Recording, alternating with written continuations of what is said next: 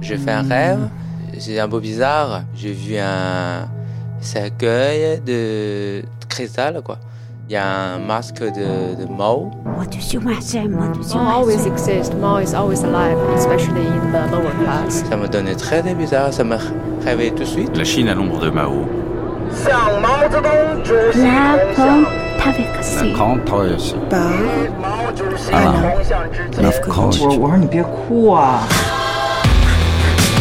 Troisième matinée consacrée à la Chine dans l'ombre de Mao, avec pour commencer une nouvelle plongée dans les inestimables archives de l'INA, pour un documentaire consacré à l'attitude des intellectuels français face à une Chine qui a incarné au milieu des années 60 une alternative au socialisme soviétique considéré comme un échec. Quand le maître montre la lune, les imbéciles regardent le doigt.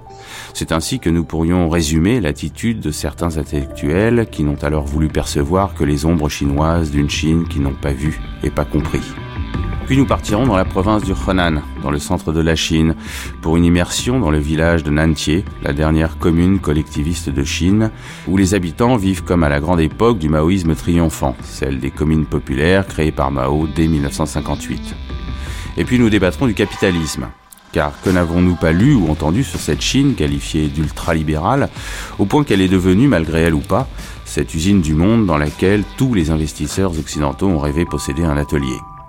Pourtant, nous sommes en présence d'un modèle hybride érigé par une élite dont l'objectif n'est pas de créer un système capitaliste, mais d'utiliser au mieux les ressources du marché pour développer la richesse de la Chine, renforcer sa puissance et préserver le monopole politique du parti celui-ci demeurant la clé de voûte de ce système qui tire sa légitimité non plus de l'idéologie, mais de la croissance et de l'exaltation nationaliste. Mao a créé un socialisme spécifiquement chinois et ses successeurs un modèle économique non moins spécifique, dans lequel l'État omniprésent serait le grand chef d'orchestre décidant des inclinaisons économiques du pays.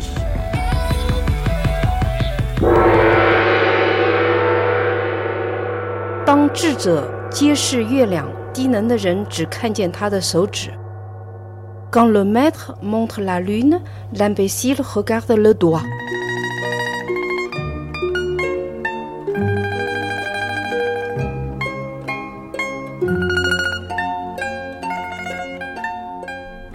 Père Trivière, je crois que vous avez beaucoup connu la Chine au cours de plusieurs séjours.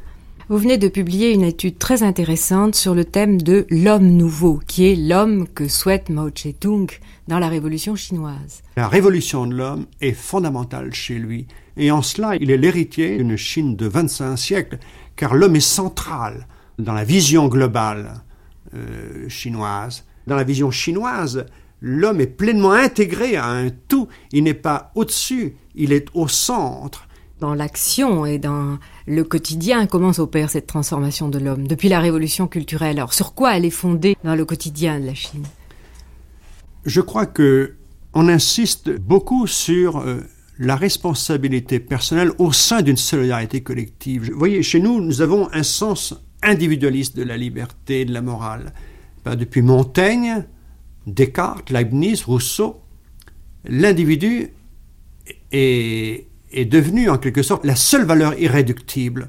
Or en Chine, aussi bien dans la Chine traditionnelle que dans la Chine d'aujourd'hui, c'est inconcevable. La seule valeur irréductible en quelque sorte pour un Chinois, c'est la solidarité, la mutualité. Et Alexis Léger notait en 1917 que la Chine était le pays qui avait le plus vieux sens de la mutualité, de sorte que l'épanouissement de l'individu est recherché, si vous voulez, dans la responsabilité individuelle au sein d'une solidarité collective. Là, le sens de la justice est très très fort. Et Malraux disait, s'il reste un seul pays voué à la justice, c'est la Chine. Parce que ce qui fait le fond de la conscience d'un Chinois, c'est la conscience morale. Un Chinois qui n'a pas la conscience morale n'est pas un Chinois. Revenons à cet homme nouveau qui se réalise là-bas. Oui. Qu'est-ce qu'il représente pour un chrétien? Eh bien, je pense qu'il représente un défi. Et un défi considérable, le plus grand défi peut-être qu'il soit au christianisme, dans la mesure où il euh, donne au quart de l'humanité une nouvelle vision de l'homme, du monde, de l'histoire, de la société. et qu'il propose à 3 milliards d'hommes du tiers-monde ce projet de l'homme, si vous voulez, comme exemplaire, car la civilisation chinoise a été une civilisation de l'exemple, et le messianisme politique actuel de la Chine est un prolongement, si vous voulez, du messianisme culturel de la Chine. Je suis chrétien, je suis non marxiste, mais dans ceci dit, je crois qu'on ne peut pas se contenter de condamner la Chine. Je crois qu'un chrétien et un occidental doivent s'interroger sur eux, ce qu'ils font eux de l'homme. Dès que De Gaulle a reconnu la Chine, j'ai demandé de partir. C'est-à-dire que j'ai été la première journaliste à faire un reportage sur la Chine. Ce qui m'a impressionné est tellement riche, diffus et multiple que je n'ai pas pu en rentrant pendant deux trois mois écouter les radios périphériques, regarder une affiche, parce que j'avais eu une impression d'extraordinaire purification. C'est-à-dire que la beauté euh, des paysages, la hum, pureté, même quand elle est mauvaise, des odeurs, et l'extraordinaire douceur des êtres humains ont fait que je nous ai trouvés brutaux, sans manière, corrompus. Nous ai trouvés sales, si vous voulez, par rapport à eux. Ce qui fait que ça m'a fasciné déjà par cela. Que lorsqu'on se promenait à travers la campagne, les hommes sur les orias ne souffraient pas de travailler encore dans des conditions sans aucun doute primitives, mais qu'ils avaient foi en l'avenir. La révolution n'est pas un dîner de gala, écrivait Mao Tse-tung dans son petit livre rouge.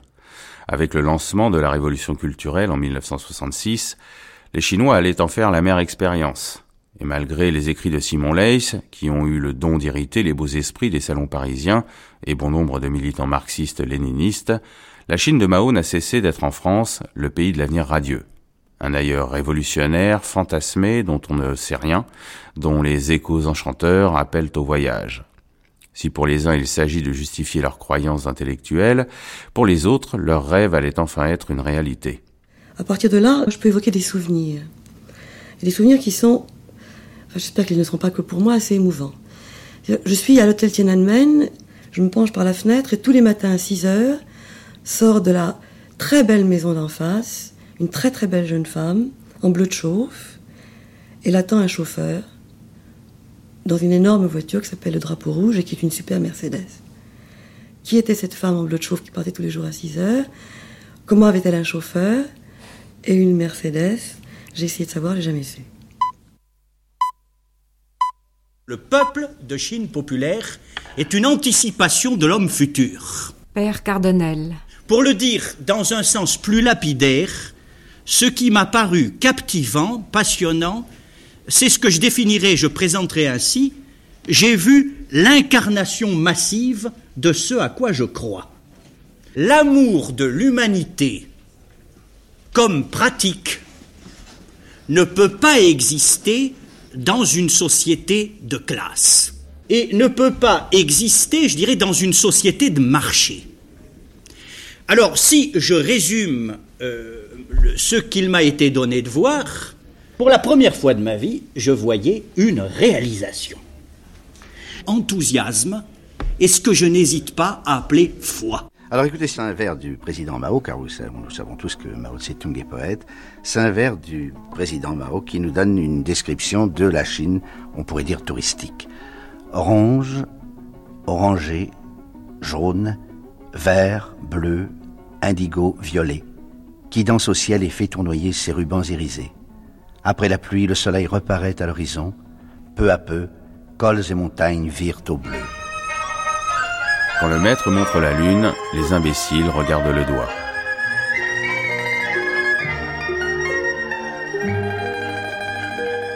C'est ainsi que certains intellectuels français ou partisans idéologiquement marqués par un mai 68 déjà lointain et étriqués dans une France giscardienne, décident de fouler du pied cette terre qu'ils imaginent comme pleine de promesses et d'enfin connaître le champ des lendemains.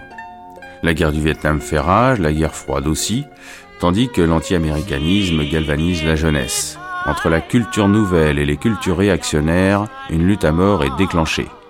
En mettant en exergue du numéro 47 de la revue telle quelle cette citation de Mao, Roland Barthes, Philippe Solers, Julia Kristeva, François Val et Marcelin Plenet tous candidats au voyage, rappelaient le ton et la couleur de ce qui a été de 1960 à 1982 une des principales revues de l'avant-garde littéraire et théorique, dans laquelle la nouvelle philosophie, la linguistique et la psychanalyse, le structuralisme et le maoïsme s'entrechoquent. Pourtant, la Chine dont il parle est une Chine Potemkin où seuls les tigres ne sont pas en papier. Philippe Solers. Qui m'a parlé de la Chine? Eh bien, moi je n'ai, euh, voyons, j'ai 15 ans. Je suis élève chez les jésuites à Versailles, où je vais être envoyé d'ailleurs pour indiscipline notoire. Mais la première fois que j'ai entendu vraiment parler de la Chine, c'est par une, un missionnaire jésuite qui était là, qui a, qui a fait une conférence. Ça m'avait intéressé. Tous les autres élèves s'en foutaient éperdument, je vous assure. Ouais. Et puis après, eh bien c'était ça, c'était quand même une attirance, si vous voulez. Je, je, je, vois, je vois un vase, je vois un rouleau, je vois ça, ça m'attire. Ouais, moi, moi c'est la folie de Mao qui m'intéressait. Ouais il y a eu beaucoup de fous. À l'époque où vous débarquez à Pékin, vous, vous pressentiez cette folie de Mao? Ah oui. Voyons, les, les, les, poèmes, l'écriture cursive, empruntée à moi du XIIIe siècle, tout ça. Euh, L'image de ce Mao Tse-tung dans le Yangtze en train de se baigner brusquement comme ça, avec entouré de de drapeaux rouges euh, m'a paru absolument saisissante. C'était très beau. C'était magnifique. Cette espèce d'hippopotame, comme ça, flottant dans l'eau. D'autant plus que, euh, vous voyez l'âge qu'il a à l'époque, c'est 72 ans. C'est comme ça que je l'ai ressenti, c'est-à-dire euh, la grandeur euh, qui va se révéler criminelle si vous voulez, mais enfin la grandeur épique du, du, personnage déclenchant un chaos général et très meurtrier, dans, dans, enfin, déclenchant le, le, un désordre extravagant. On a souvent fait de tel quel une revue qui fut toujours en retard euh, en quelque sorte sur les grands événements politiques. François Ourmand est maître de conférences en sciences politiques à l'université d'Angers. En décryptant les récits de ce voyage au cœur du mythe politique, il s'est attaché à enlever le masque de ceux qui, en partant en Chine, n'ont pas voulu désespérer Billancourt. Tel quel s'engage sur la thématique chinoise au moment même où le maoïsme euh, militant finalement s'étiole.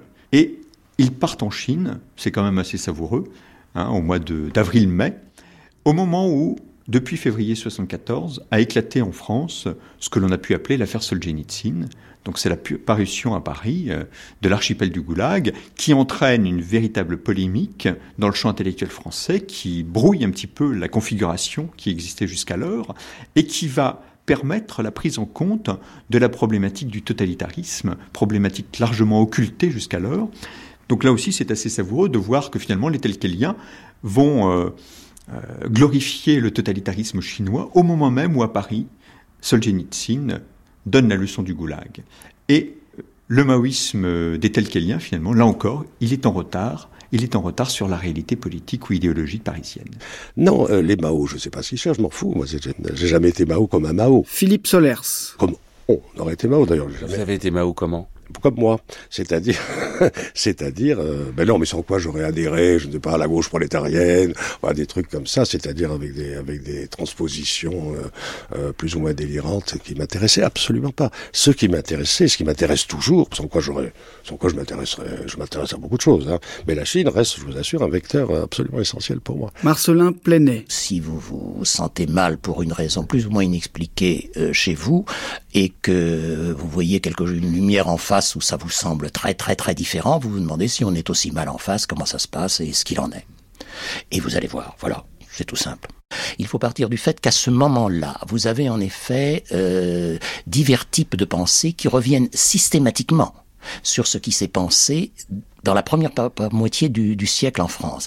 Vous avez en effet un retour euh, sur Freud à travers le lacanisme, vous avez un retour qu'il est ce qu'il est euh, sur, le, sur le communisme et sur le marxisme à travers Althusser, vous avez un retour sur l'histoire de les sciences à travers Foucault, et vous avez à travers tel quel un retour systématique à travers l'histoire de, ce qui a été dominant dans la culture euh, de la première moitié du siècle.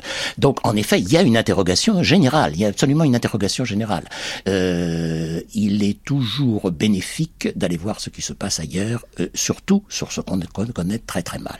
La culture chinoise, évidemment, et implique une curiosité plus particulière à partir du moment où elle semble, où elle semble se transformer à partir d'un apport occidental c'est-à-dire le, marxisme. Qu'est-ce qui motive ce voyage? Le maoïsme permet d'aller en Chine. Philippe Solers. Donc, c'est ça. Le visa, c'est ça. Donc vous êtes un opportuniste Mais complet, monsieur. Opportuniste sans principe. Voilà. Ça, c'est une formule typiquement stalinienne. Écoutez, moi, le socialisme m'intéresse pas. Du tout. Il m'a jamais intéressé. En tout cas, quand il m'intéresse, c'est par ses résultats catastrophiques. Alors, euh, on peut juger de, ce qui s'est passé en Chine euh, comme ça. Mais à l'époque, euh, à l'époque, c'est-à-dire dans, les dans la moitié des années 60, c'est l'empire américano-russe. Et ne pas oublier que la Russie est là dans une position extraordinairement vive, violente, y compris en France, avec le Parti communiste français, qui fait 22% avec le petit pâtissier Duclos en 1969. L'intérêt, à mon avis, de la, de la scission dans ce qu'on aura, on aura appelé le mouvement communiste international, c'est-à-dire la scission qui date de 1962 entre la Russie et la Chine, c'est parce qu'il y a eu cette scission euh, qui a été dramatique pour les Chinois, dont ils, dont ils sont sortis par un surcroît de, de, désordre, de chaos, de mise en question, etc., que vous avez changé un changement, mais un tournant énorme dans, dans, dans l'histoire. Il faudra du temps pour s'en rendre compte. Donc moi, ce qui m'a intéressé de ce point de vue-là, c'est je, je, suis d'une cohérence euh, parfaite, c'est tout ce qui pouvait mettre en question la prédominance euh, de l'empire euh, américano-russe, mais surtout de l'Empire russe à ce moment-là, parce que en fait, tout le monde était plus ou moins d'accord, il fallait que les Chinois restent une colonie russe et n'émergent pas sur la scène de l'histoire. C'est pour ça qu'en 65, c'était pas du tout un vrai socialisme qui tellement m'intéressait, c'était qu'est-ce qui pouvait foutre le bordel le plus violent dans la donne antérieure. En 1974, Tsai Chung-go, jeune étudiant en philosophie de 17 ans, était envoyé à la campagne pour, lui disait-on, poursuivre la lutte des classes auprès des paysans pauvres d'une Chine affamée. C'est pourtant Marx qui le poussera sur le chemin de la dissidence et sur la place Tiananmen en 1989. Alors pour cette soi-disant marxiste, français intellectuel euh, gauche, qui est déçu de socialiste soviétique, mais qui reste marxiste, il est tourné vers Mao. Il idéalise la révolution euh, culturelle et les pensées Mao. C'est parce qu'il est déchu de soviétique. Parce qu'il veut rester marxiste. Parce que euh, marxiste, pour lui, c'est l'identité personnelle. La Chine comme le sauveur de son âme la Chine peut l'aider pour critiquer tous les phénomènes capitalistes. Alors, donc, il regarde la Chine, regarde la révolution culturelle, ce qu'il a besoin de regarder. Il regarde, il contacte avec le, chinois officiel, il n'a jamais discuté avec le chinois vraiment. Voilà, c'est qu'il ne comprend pas vraiment le chinois, euh, euh, qu'est-ce que c'est le révolutionnaire. François Val. ce qui me paraît le plus intéressant, ça serait de se demander pourquoi les Chinois nous ont invités. Il faut croire que à ce moment-là, un groupe d'intellectuels qui, dont aucun n'était membre d'aucun parti, par exemple, qui étaient tous en plus un peu en marge du grand public. Donc, on peut se demander euh, ce qui a vraiment guidé euh, les Chinois à ce moment-là, et je n'en sais rien. Donc, la première inconnue pour moi, c'est le pourquoi de ce voyage. Pas de notre côté. Nous, de toute façon, ça nous intéressait. Euh, mais ce que les Chinois en attendaient, un peu plus de, publicité dans, euh, euh, dans tel quel ou dans des journaux, sans doute. Mais ce n'était pas d'un grand poids pour eux. Julia Kristeva. Ça s'est passé par l'intermédiaire de Marie-Antonietta Machoki qui était en contact avec eux et nous avons été sollicités par euh, l'ambassade de Chine et donc parmi les, membres de cette délégation, il devait y avoir aussi Lacan. Euh, donc ils s'intéressaient à, ce qui leur paraissait être euh, une frange d'avant-garde de la culture française qui avait une curiosité pour leur culture, sinon pour leur politique.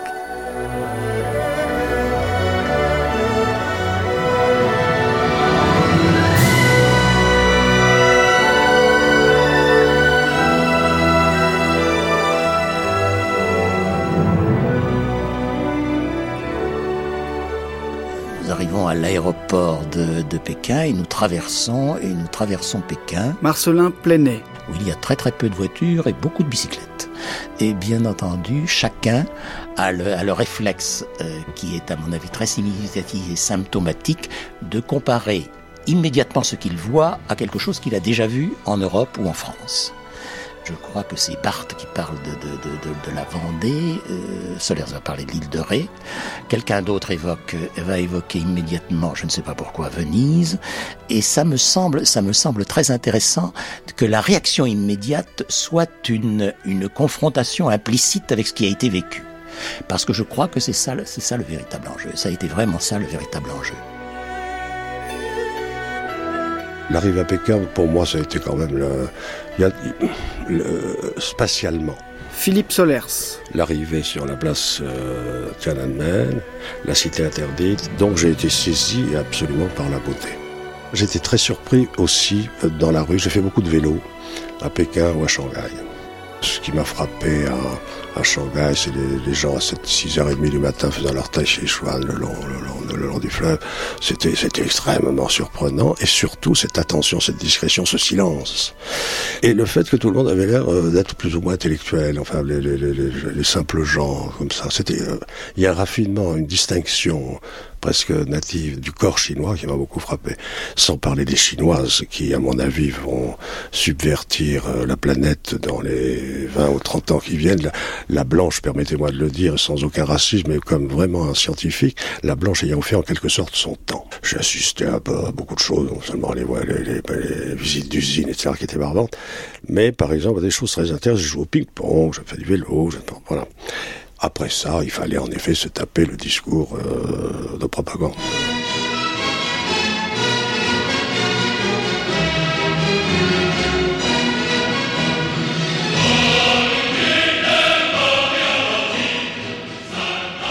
Une propagande qui saura pourtant laisser des traces dans les esprits de nos cinq intellectuels en goguette, sans toutefois ébranler les obsessions personnelles qui les animent. On va en Chine pour parler de soi au milieu d'un théâtre d'ombre savamment déployé le long d'itinéraires convenus. On part en terre communiste à la recherche de son moi perdu et valider ses propres croyances.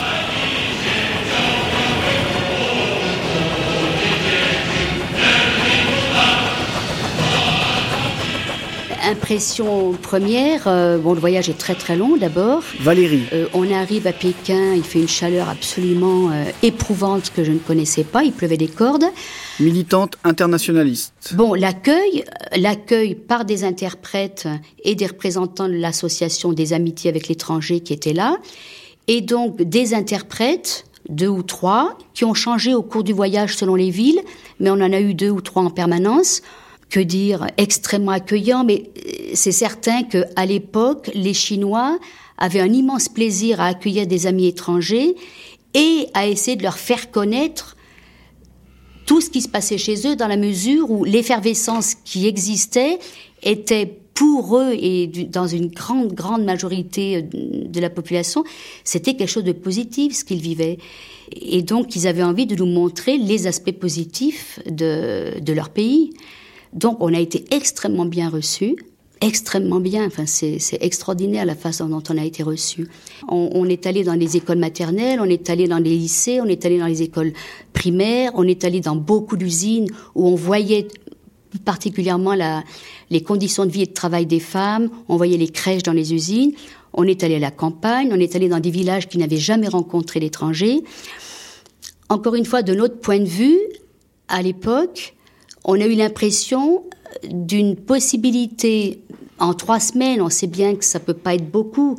Évidemment qu'on nous a dit que c'était une vitrine, bien sûr, mais comme tout étranger qui vient trois semaines en France, il, ne voit pas grand-chose non plus. Mais il y avait tout le temps, tout le temps, au début des visites et à la fin des visites, des grandes tablées avec des représentants du lieu où on était, c'est-à-dire qu'on était non seulement les douze plus nos deux interprètes, mais il y avait absolument tout le temps des comités. Euh, alors soit c'était le comité d'usine ou de l'atelier, si c'était dans une usine ou dans une cré... Et il y avait euh, bon, si c'était dans une école, il y avait les institutrices qui venaient discuter avec nous. Enfin, il y avait des échanges, réponses, questions euh, spontanés. Ça nous paraissait spontané. On nous avait préparé François Val. un voyage qui, encore une fois, je, je, je ne comprends pas bien ce que, ce que les Chinois pouvaient attendre de, de nous montrer quelques points euh, caractéristiques de la vie chinoise, si vous voulez, mais, mais pas du tout en, soi-même la révolution.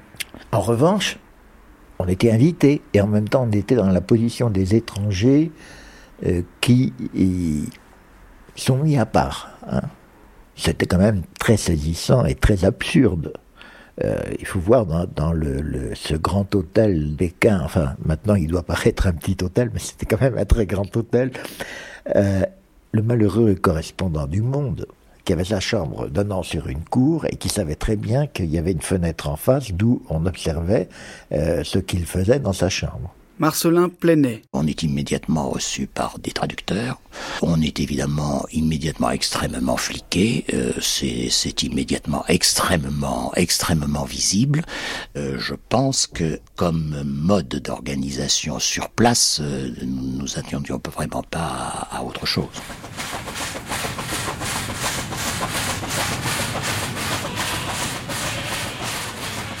Quand nous avons voyagé en train, nous n'avions pas simplement un compartiment, nous avions un wagon. Ça veut dire que nous n'avions aucun contact avec personne. Il y avait dans le wagon entier euh, nous et notre guide. Euh, Il y a Solers, il y a Christeva, il y a Bart, il y a moi et il y a euh, un envoyé des éditions du Seuil. Donc nous sommes cinq et il nous arrive en effet d'avoir cinq ou six guides.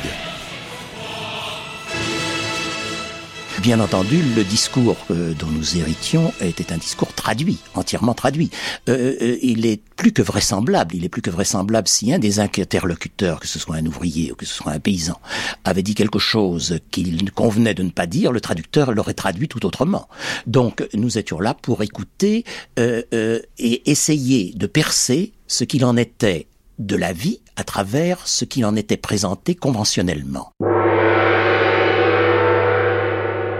Alors nous, après avoir fait des voyages en Angleterre, en Afrique, en URSS, en Pologne, Théo, nous voilà débarqués en Chine. militant internationaliste. Et nous, on avait fait un film. Et pour faire le film, nous avions besoin de choses précises. C'est-à-dire que nous voulions visiter la cuisine des cantines. Et, oh, et là, c'est pour ça que j'ai dû, personnellement, avec d'autres, me fortifier dans la connaissance du regard. Quand on ne connaît pas une langue, on apprend peu à peu celui qui vous répond s'il ment ou s'il dit la vérité. Ainsi, quand on demandait aux gars est-ce que, vous mangez tous les jours comme ça, on sentait que c'était pas tous les jours comme ça, certains endroits. Malgré que l'interprète nous disait on mange tous les jours comme ça. Euh, les cuisiniers. Puis on voit les cuisiniers. Euh, moi, je me suis aperçu en visitant une usine que pas plus tôt on avait quitté un atelier que les types s'arrêtaient de travailler. Ça veut dire que ça tournait très mal. Alors, j'ai dit euh, qu'on n'avait pratiquement pas vu euh, de paysans, sauf une curieuse exposition de peinture paysanne en plein air, qui n'était pas sans intérêt. Mais on n'a pas vu les paysans travailler, on n'a pas vu les ouvriers travailler, et ce qui était quand même prévisible pour nous, on n'a pas vu d'étudiants. On a vu des professeurs. À Shanghai, ça a atteint euh, le degré de, paradoxe maximal. C'est les professeurs qui sont venus nous voir à l'hôtel et on ne nous a pas emmenés à l'université. Est-ce que les universités étaient encore fermées? Car elles l'ont été à un moment. C'est bien possible, ils ne nous l'ont pas dit, de toute façon. Nous a envoyé des professeurs, on a discuté avec eux, on a discuté politique. À Pékin, on a vu la bibliothèque. Et euh, la bibliothèque de l'université, et euh, des professeurs sont venus nous y voir. Mais on n'a pas vu non plus un étudiant. Ceci pour vous dire quand même à quel point c'était un voyage en un sens qui portait sur autre chose que ce pourquoi nous étions partis. Nous étions partis pour, pour, pour voir et comprendre comment, comment se déroulait la, la révolution culturelle. Julia Kristeva. Nous fait rencontrer euh, souvent je dis je m'intéresse aux femmes. J'ai rencontré euh, une femme qui a été euh, staccanoviste, qui a produit tant de balles de coton, etc. Et puis je dis mais madame, euh, ça vous intéresse beaucoup, ça vous fatigue pas beaucoup? Et elle me répète donc euh, ses performances en kilos et en chiffres. Et, et je lui dis mais et vous avez des enfants? Et se met à me parler de ses enfants. Et ce qui n'était pas prévu au programme. La difficulté qu'elle a eue à accoucher. Et je dis, mais vous avez pu exprimer ces difficultés, vous en avez parlé? Euh, Elle me dit, non, non, mais moi je peins. Je dis, ah bon. Et, et puis, il me dit, mais voilà, on fait même des expositions de peinture de femmes. Parce que dans la foulée de ce féminisme euh, de gestionnaire, on permet aussi que les femmes exposent de la peinture. Elle m'a montré euh, ces peintures que je trouvais pas du tout euh, réaliste socialiste, ça me paraissait être du Van Gogh. Elle avait inventé des formes, mais ces tableaux, tels qu'on me les a montrés, tels qu'elle me les a montrés, étaient minorés dans l'exposition où c'était euh, les grands tableaux avec des tracteurs, des machins, qui étaient au premier plan. N'empêche qu'il était là. Et à travers cela, je me suis rendu compte que le maoïsme lui-même, c'est ça qui, peut-être va choquer certains. Le maoïsme en, tant que tel avait des ambiguïtés qui permettaient cette éclosion tout en, tout en, induisant des répressions. Euh, la répression est évidente, on la connaît. Euh, par contre, ce qu'on connaît moins, c'est que cet appel, par exemple, à la calligraphie, par exemple au féminin, par exemple au taoïsme, conduisait certains à développait presque une culture clandestine, qui est une forme de résistance à la culture officielle.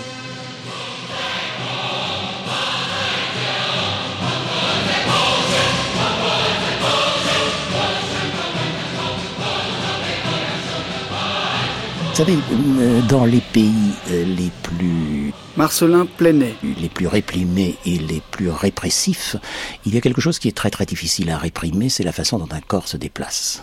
Et la liberté, la liberté que l'esprit peut accepter de voir contrainte pendant un certain temps pour un certain type de raison, euh, continue à vivre dans les corps.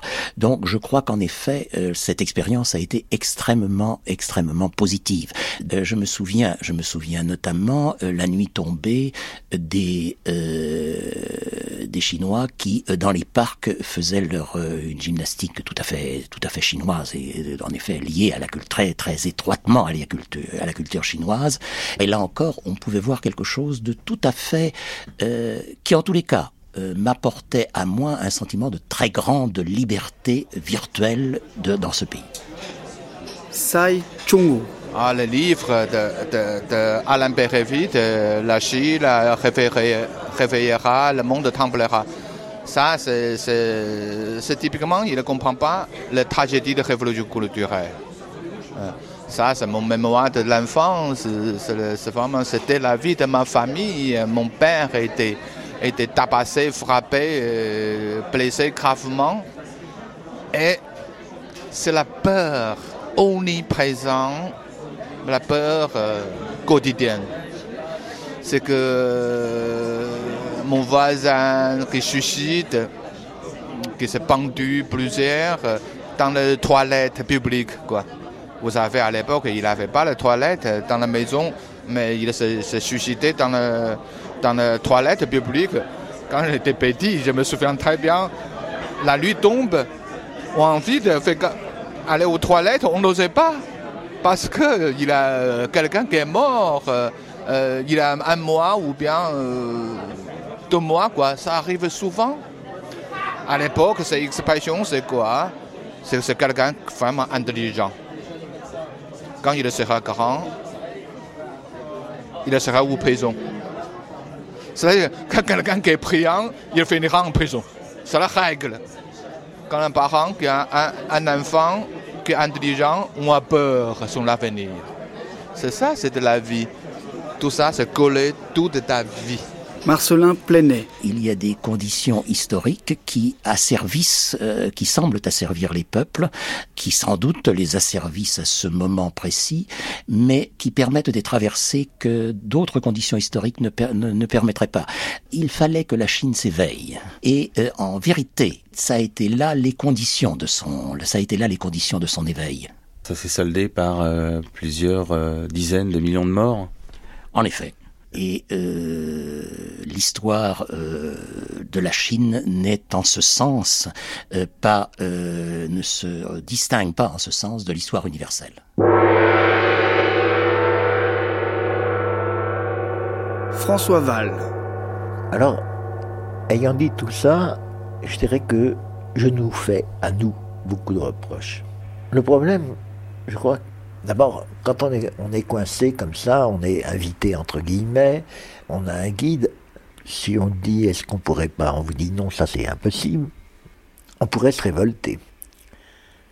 Mais finalement, pour se révolter, et étant donné ce qu'était la situation, il aurait fallu que nous voyions une autorité quelconque autre que le guide. Or, ça n'a pas été le cas. Donc, on ne s'est pas révolté, et je dirais plus je ne suis pas sûr que ce qui est pour moi tout à fait clair maintenant, sur le moment, nous l'ayons complètement réalisé, et que nous nous en soyons complètement rendus compte. Probablement, euh, j'étais plus sensible euh, à, ce qu'il y avait de, fermé dans cette situation, parce que, contrairement aux autres, sauf Roland Barthes au Japon, pas mal voyagé euh, déjà euh, en Extrême-Orient et que je comparais euh, ce que j'avais pu voir en Inde, par exemple, avec ce que je ne pouvais pas voir en Chine. Ce qui fait que je repense à ce, voyage avec un, un violent sentiment de culpabilité.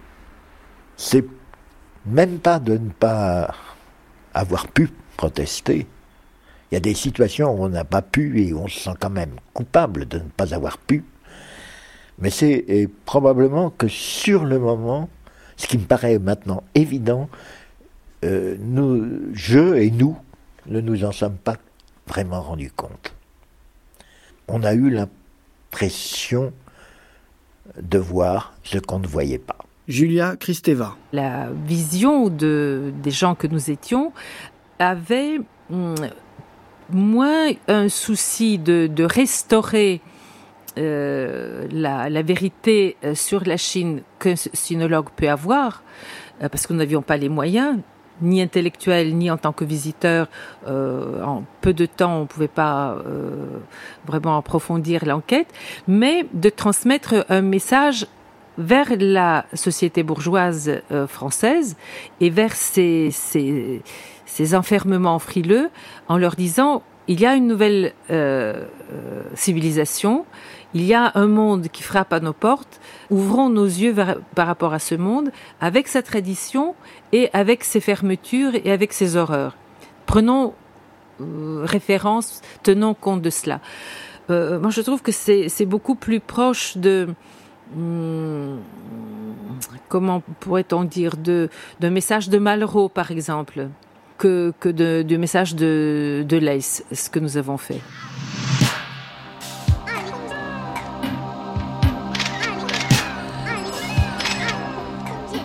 En publiant en 1971 Les habits neufs du président Mao et en 1974 Ombre chinoise, Simon Leys, écrivain qualifié de réactionnaire, racontait par le menu cette Chine qu'on ne pouvait décrire que par le pamphlet. Pourtant, les Telkaliens ont sans doute voulu définitivement se fâcher avec lui et avec Lu Sun, l'un des plus célèbres écrivains chinois qui écrivait S'il se trouvait aujourd'hui quelque étranger qui, tout en ayant été admis à s'asseoir au banquet chinois, n'hésiterait pourtant pas à vitupérer en notre nom contre la présente condition de la Chine, voilà ce que j'appellerais un homme vraiment honnête, un homme vraiment admirable.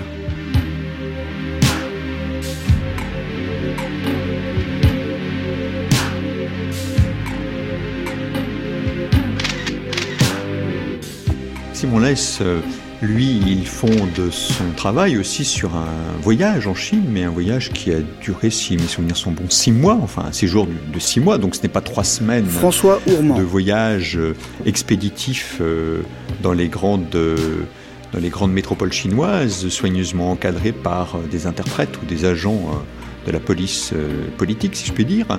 Simon Less, il, il a vécu en Chine, il offre un regard euh, critique évidemment, euh, et non pas laudateur, uniformément laudateur, mais au contraire critique, très critique sur la réalité politique chinoise et sur la réalité sociale chinoise. Et ce discours, bien évidemment, il contrevient en quelque sorte à l'humeur idéologique de l'époque. On est quand même dans l'après-mai 68, dans l'immédiat après-mai 68. Simon Less publie son livre en 71. C'est la fin, bien sûr, en quelque sorte, dissolution des groupuscules maoïstes en France, mais on est encore, on vit encore dans cette culture de la révolution.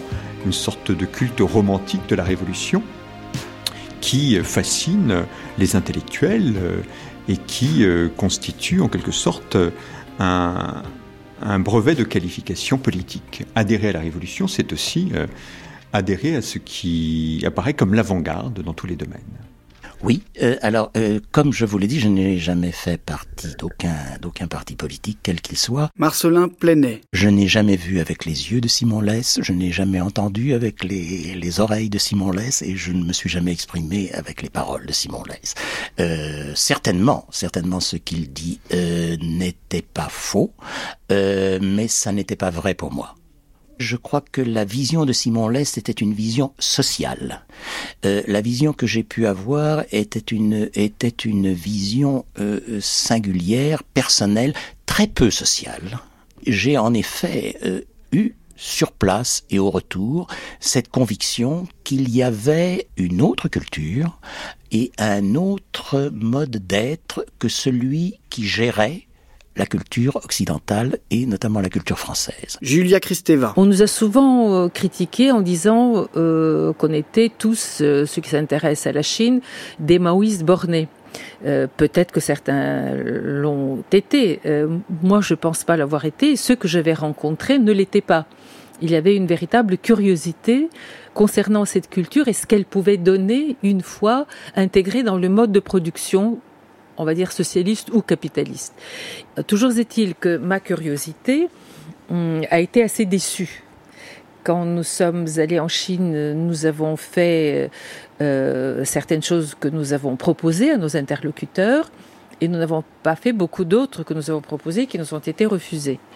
Et parmi les choses que nous avons vues, euh, il m'est apparu très facilement, très rapidement, que beaucoup restaient, euh, beaucoup de ces innovations proclamées restaient au niveau du slogan et que quand il s'agissait de la Chine moderne, ils avaient beau être anti-staliniens, tout était stalinien, ou presque.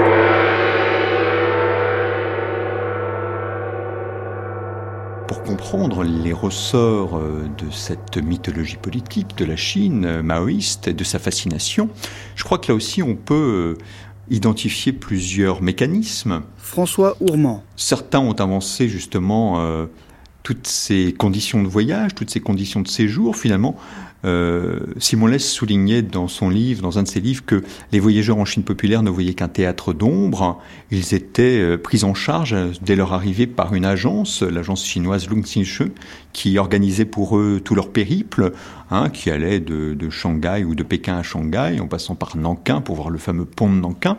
Donc il y a tout un périple qui est balisé et qui revient dans tous les récits de voyage. Finalement, quand on lit un récit, quand on lit ou quand on replace tous ces récits dans la bibliothèque des retours, on se rend compte que finalement, tous ces récits racontent peu ou prou la même chose, la même opération euh, chirurgicale sous acupuncture, euh, où l'on voit une opération de trépanation sans anesthésie, mais grâce à, cette technique ancestrale, où l'on voit euh, des petites filles sourds-muettes qui ont été guéries par l'acupuncture ou par la pensée Mao Zedong. Et donc, on fait parler ces, ces, ces anciennes petites filles sourdes-muettes, etc. Donc, il y a tout un certain nombre de, de haltes obligatoires. Euh, l'usine de, moteurs euh, diesel de Shanghai, le pont de Nankin, la commune populaire de Tachai, etc., etc. Il y a aussi la prise en charge du voyage tout au long du voyage par des guides, par des interprètes, puisque la plupart des voyageurs ne parlent pas le chinois. Donc euh, ces interprètes qui, si je puis dire, interprètent littéralement la réalité euh, la réalité qui leur est offerte, qui est offerte à ces visiteurs. Donc il y a les techniques d'hospitalité. À ces techniques d'hospitalité, il faut tenir compte aussi, par exemple, de tous les égards dont on abreuve les voyageurs, de tous les privilèges qui leur sont consentis. Il s'agit là, si vous voulez, d'une caste, d'une aristocratie du voyage. Ce sont des intellectuels, des journalistes occidentaux qui sont donc invités par les autorités chinoises. Une aristocratie du voyage qui passe son temps à s'extasier sur l'égalité qui règnent en Chine sans se rendre compte qu'ils voyagent en limousine, dans des trains spéciaux, qu'ils ont droit à des banquets euh, parfois pentaguéliques. C'est ce que d'aucuns pourraient appeler la grande bouffe marxiste-léniniste, mais à destination ici des voyageurs. Donc il y a les privilèges, il y a les égards, il y a les honneurs, autant d'éléments de considération de prestige, qui flattent la vanité des voyageurs et qui peut expliquer pour une part leur cécité, leur surdité, euh, ce que d'autres ont nommé le somnambulisme idéologique des intellectuels français à l'égard du communisme. Mais ça, c'est un, un élément explicatif, mais ce n'est sans doute pas le seul, ce n'est sans doute pas le ressort peut-être le plus important.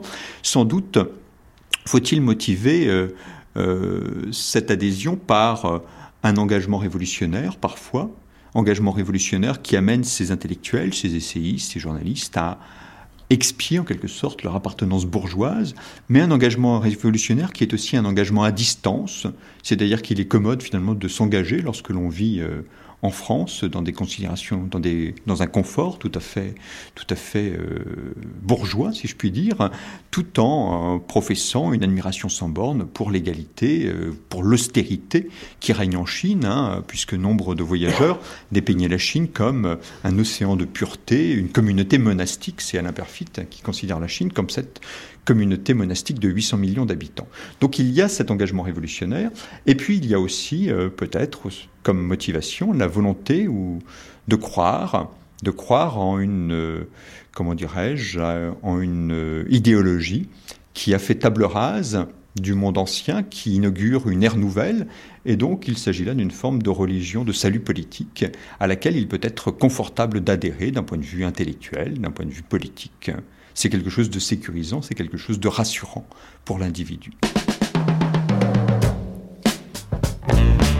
都要乖乖吃，如果发火朋友要为钱快递，我是你呢，但是毛都不一样。Si je suis rapide et rusé, quand je fais mes mains au croisé, me disent un esquimao. C'est grâce à la pensée de Mao. Révolution culturelle, révolution culturelle, ça doit vous concerner, euh, ce, mot révolution culturelle, euh, Jean-Philippe Leca. Oui, et euh, je ne l'aime pas, n'est-ce pas? J'ai été en Chine il y a quelques mois, où j'ai été reçu par mon collègue, d'ailleurs par Deng Xiaoping également, et j'ai pris conscience là-bas, en parlant avec des artistes, de ce qu'avait été la révolution culturelle. Ça a été un formidable mouvement d'obscurantisme. Et je voudrais de ce point de vue-là, et c'est simplement que je voulais dire, mettre en garde euh, une nouvelle fois les intellectuels français contre euh, leur goût euh, d'adhérer sans chercher à connaître la vérité à des modes, n'est-ce pas? Malheureusement, en France, nous avons cette manie d'accueillir les phénomènes venus de l'étranger comme des phénomènes systématiquement positifs. toute une partie des intellectuels français entre les deux guerres s'est lancée derrière Brasillac qui parlait du fascisme immense et rouge, n'est-ce pas, dans une admiration euh, des fascismes européens. On a eu euh, ensuite euh, le problème de Staline, de sa démythification impossible dans le milieu des intellectuels français. On a eu les Khmers rouges et le Cambodge. Et on a eu la révolution culturelle. Relisez ce qui était écrit par un certain nombre d'intellectuels français sur la révolution culturelle, présentée comme un phénomène positif. La vérité éclate aujourd'hui. La révolution culturelle a été le plus formidable mouvement d'obscurantisme et d'étouffement de l'intelligence, euh, sans doute de l'époque moderne. Et il y a des articles que l'on relit aujourd'hui avec peine. Alors vous avez l'impression, en, disant cela, qu'il y a un risque aujourd'hui? Je crois qu'il y a toujours ce même risque qui est celui de ne pas procéder au libre examen dont parlait Montaigne. Et je crois que les intellectuels français devraient retrouver un peu ce processus du libre examen vis-à-vis des phénomènes étrangers. La maison de thé vient d'être présentée en France par une troupe chinoise. J'avais organisé ce, mm. ce passage. C'est une pièce admirable, d'une sensibilité euh, exquise, euh, extraordinaire. Euh, ce qu'il faut savoir, c'est que l'auteur de la maison de thé a été retrouvé mort au bord d'un des lacs de Pékin pendant la révolution culturelle et que l'on n'a jamais su s'il avait été tué par les gardes rouges ou s'il s'était suicidé de désespoir.